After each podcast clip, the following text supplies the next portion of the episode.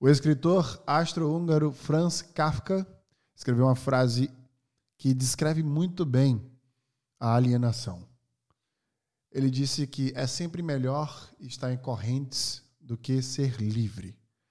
E com esta percepção, ele traz uma sociedade que prefere se esconder atrás de mentiras e inverdades, ao invés de buscar a própria verdade. Em uma outra frase de um livro chamado The Bill of Rights, traz essa perspectiva ainda mais profunda. São as duas frases que abrem o filme Fahrenheit 451. Ele diz que é sempre melhor ser feliz do que ser livre. Essa frase traz um peso de consciência muito grande. Porque é como se a felicidade e ser livre fossem antônimos. E a gente sempre busca ficar no mito da caverna de Platão, confortável com aquilo que a gente julga ser a nossa própria verdade, já que a neurociência diz que percebemos, portanto, o mundo, cada um de nós, de formas completamente diferentes. No No Brain No Game Cast de hoje, vamos aprender o porquê que o autoconhecimento é a única forma de sucesso que vai libertar a sua consciência e te dar o poder de influenciar a sua própria vida.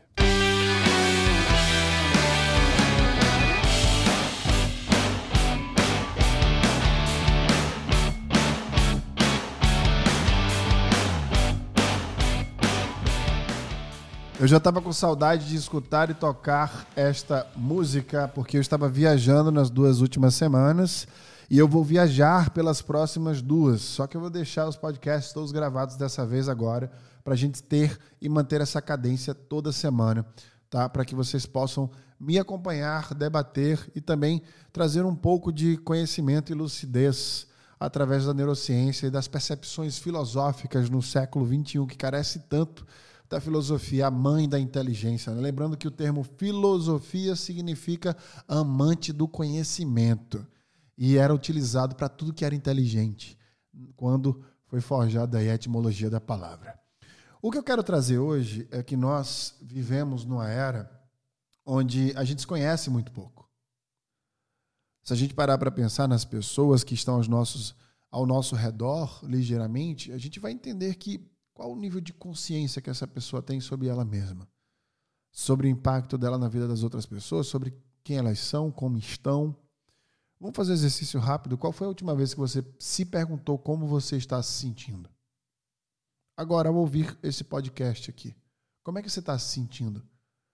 E você já tinha essa consciência de, dessa sensação do, de amarrar, emaranhar seus problemas, por exemplo, ou o que te faz bem durante aquele dia, planejar o dia melhor, tendo um conhecimento de quem você é.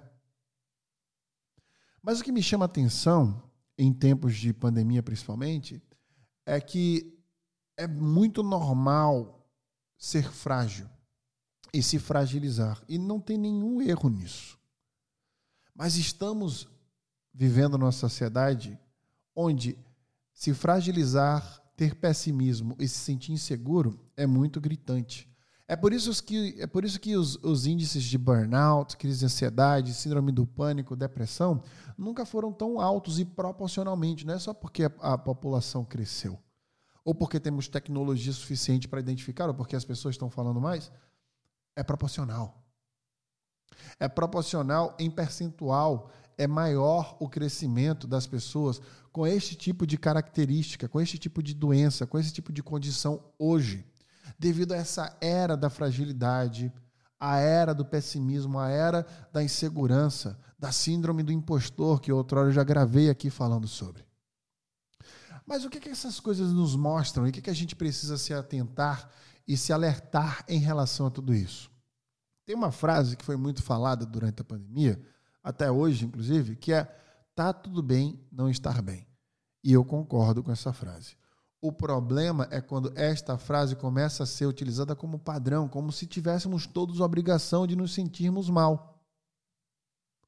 E aí, quando a gente se depara com alguém que não está mal, que não foi tão afetado, que conseguiu lidar melhor com o problema, parece que aquilo ali não é um bem-estar ou uma saúde mental aquilo soa como uma arrogância.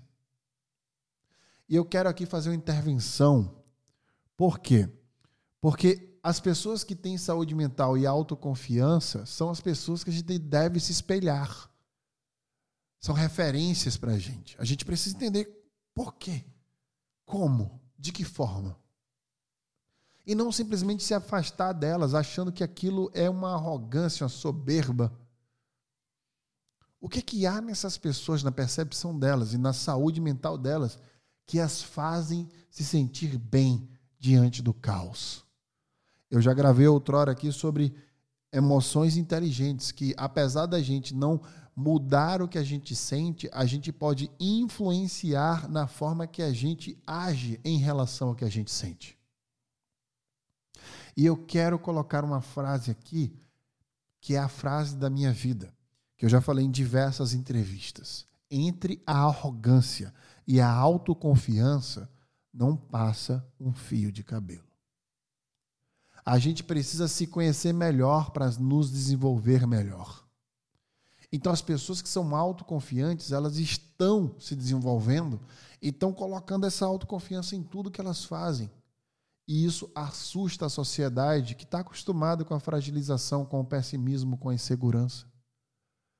É como se a gente estivesse vendo uma ranhura de pessoas que se sentem bem, cheias de si, como se fosse errado se amar.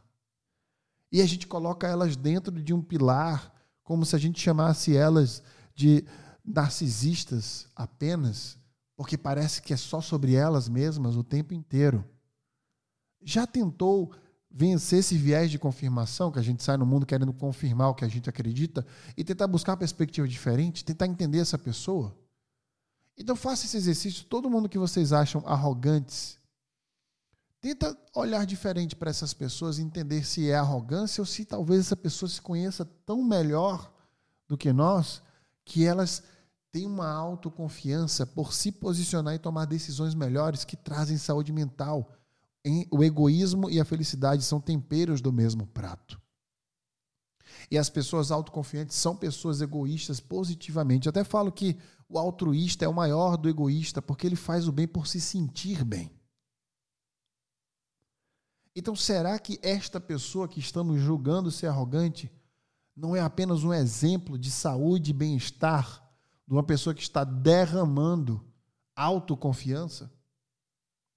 e que a gente precisa beber deste derrame e não ignorá-lo e achar que o normal é não estar bem, tá tudo bem não estar bem, mas tá tudo bem não estar também. Tá tudo bem se sentir bem.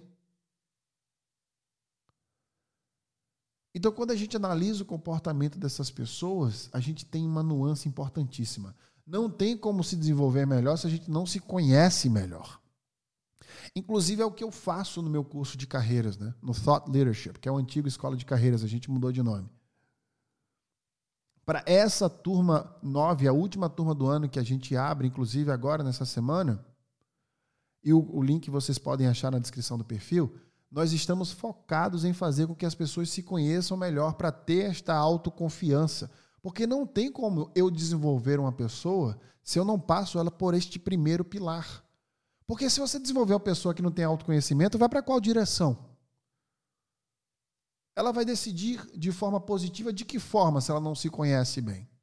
Então, um módulo inteiro foca justamente no autoconhecimento e no desenvolvimento pessoal. Eu preciso primeiro ajustar você para te direcionar para o caminho correto. Porque no momento, se você considera que você tem um problema na sua vida, na sua carreira, devido a isso, né? essa, essa questão que está te drenando, excesso de trabalho, não sabe gerenciar seu tempo direito, se você de fato não tem confiança em si para tomar decisões melhores, para ter bem-estar, é porque você não se conhece o suficiente. O problema não é a sua qualificação. O problema não é o trabalho que você está, provavelmente, é o seu autoconhecimento. E é claro, se você for trabalhar numa empresa merda, vai ser pior. Porque isso vai te afetar muito mais do que qualquer outra pessoa.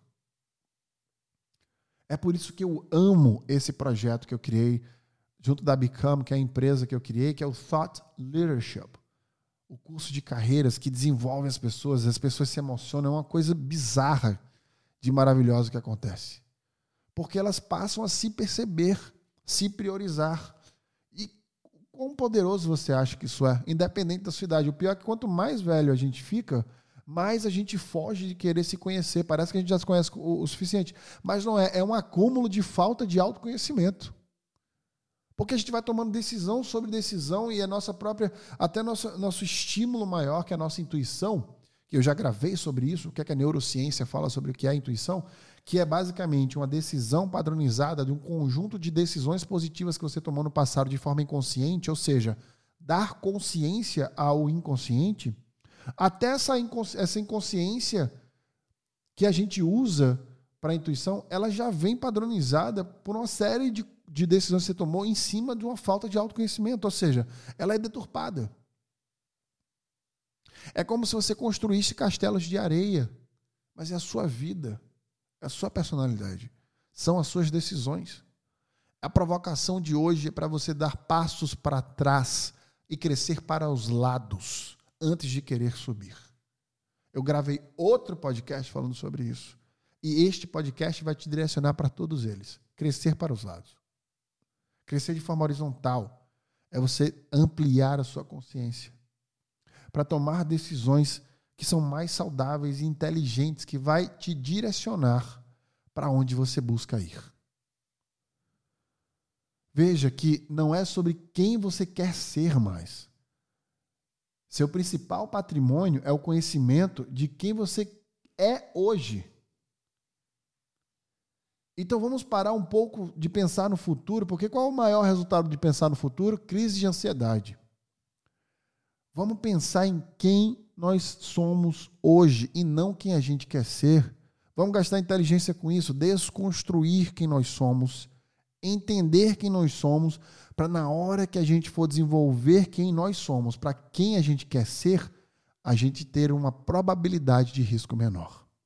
Eu vou terminar este No Brain Again Cast falando, citando, recitando um dos maiores poetas que a humanidade já teve e o, o poeta que eu mais gosto de acompanhar, que não está mais entre nós, mas sua obra é imortal. Vinícius de Moraes.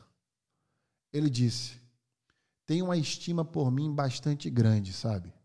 Uma estima que vem da constatação das coisas que fiz, das pessoas que eu amei, dos amigos que tive e tenho. Considero tudo conquistas consideráveis no cômputo geral, às vezes, tenho a imodéstia de dizer a mim mesmo: você vale a pena. Isso tudo sem nenhum sentimento de vaidade.